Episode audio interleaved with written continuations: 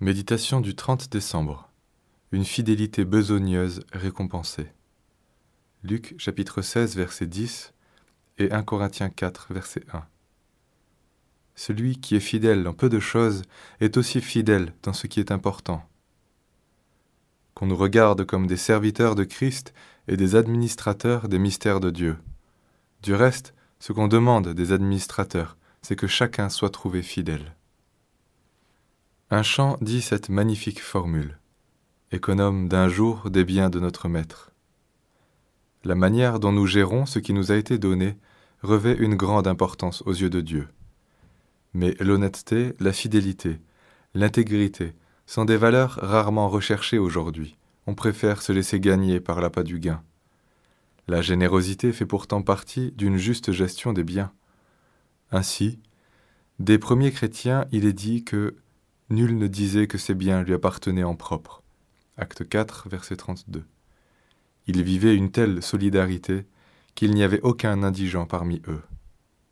Riches ou pauvres, quoi que nous ayons comme bien, nous devrions toujours être en mesure de faire des œuvres.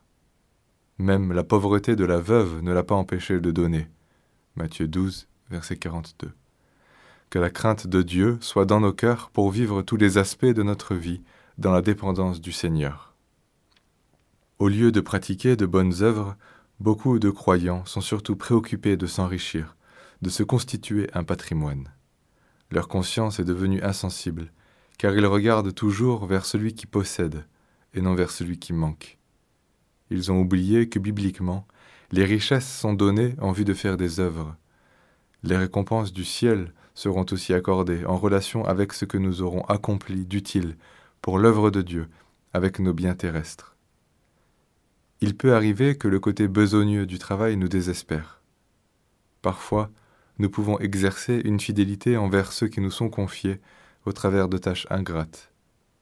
Au niveau humain, on peut souligner que les meilleurs chefs-d'œuvre sont faits de gestes simples, juxtaposés les uns aux autres.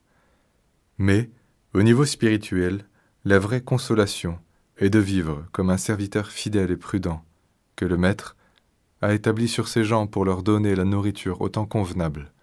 Matthieu 24, verset 45. Voilà ce que le Seigneur récompense au jour de la rencontre. Nous pouvons penser que les choses matérielles sont secondaires. Or, si nous ne savons pas gérer fidèlement le matériel, nous le serons guère mieux pour le spirituel. Qui peut plus, peut moins. Car il faut bien de la sagesse dans la dispensation de la parole. On ne donnera pas une parole à propos si nous n'avons pas accepté de donner la nourriture au temps convenable. Acceptons cette fidélité à laquelle s'attache la suprême récompense. C'est bien, bon et fidèle serviteur. Tu as été fidèle en peu de choses. Je t'établirai sur beaucoup. Entre dans la joie de ton maître. Matthieu 25, verset 21.